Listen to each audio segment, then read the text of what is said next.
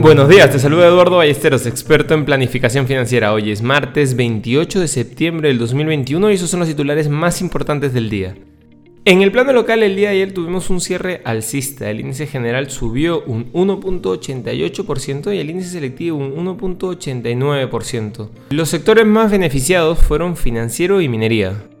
Luego de los anuncios sobre la renegociación de camisea, el precio del dólar alcanzó su máximo histórico, cerrando en 4.15 soles en el mercado paralelo.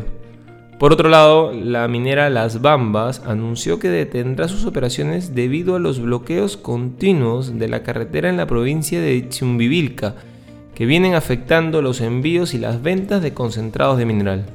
Dentro del plano internacional, los futuros de Wall Street bajaron y los del Nasdaq cayeron más de un 1%, ya que las acciones tecnológicas se vieron presionadas por un aumento de los rendimientos de los bonos que se han visto favorecidos por las expectativas de subida de los tipos de interés.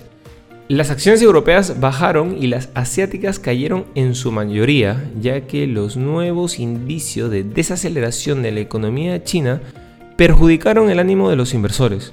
Un dólar más fuerte lastró los precios del oro y el precio del petróleo subió debido a la preocupación por la escasez de oferta. Además, el organismo de control antimonopolio de Australia ha pedido que se le otorguen poderes para frenar el uso que hace Google de los datos de Internet para vender anuncios dirigidos, uniéndose a otros reguladores que afirman que la empresa domina el mercado hasta tal punto que perjudica a editores, anunciantes y consumidores. Por otro lado, te cuento que el rendimiento del Tesoro estadounidense a 10 años ha subido más de 20 puntos básicos desde el nivel en el que el presidente de la Fed, Jeremy Powell, terminó su conferencia de prensa virtual sobre política monetaria la semana pasada. Durante los periodos anteriores en torno a la reducción de los bonos, los rendimientos de los bonos estadounidenses aumentaron en previsión de la política ajustada pero cayeron una vez aplicada. Entonces, ¿cuánto puede subir el rendimiento de los bonos?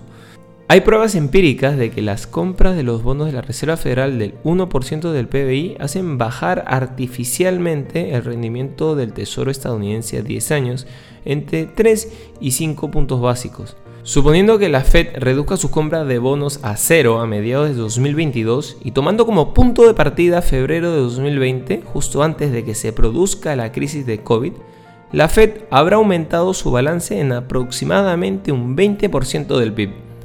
No queremos irnos sin mencionar que la presión sobre los suministros de energía está mostrando pocos signos de alivio, ya que la crisis energética en Europa parece cada vez más probable que se convierta en un problema global muy pronto.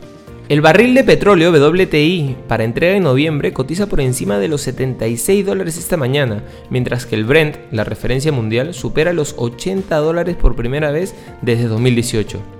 Inversiones al día llega gracias a New Row, la forma más inteligente de invertir en el extranjero. Contáctanos. Este es un espacio producido por Mindtech. Te deseamos un feliz martes.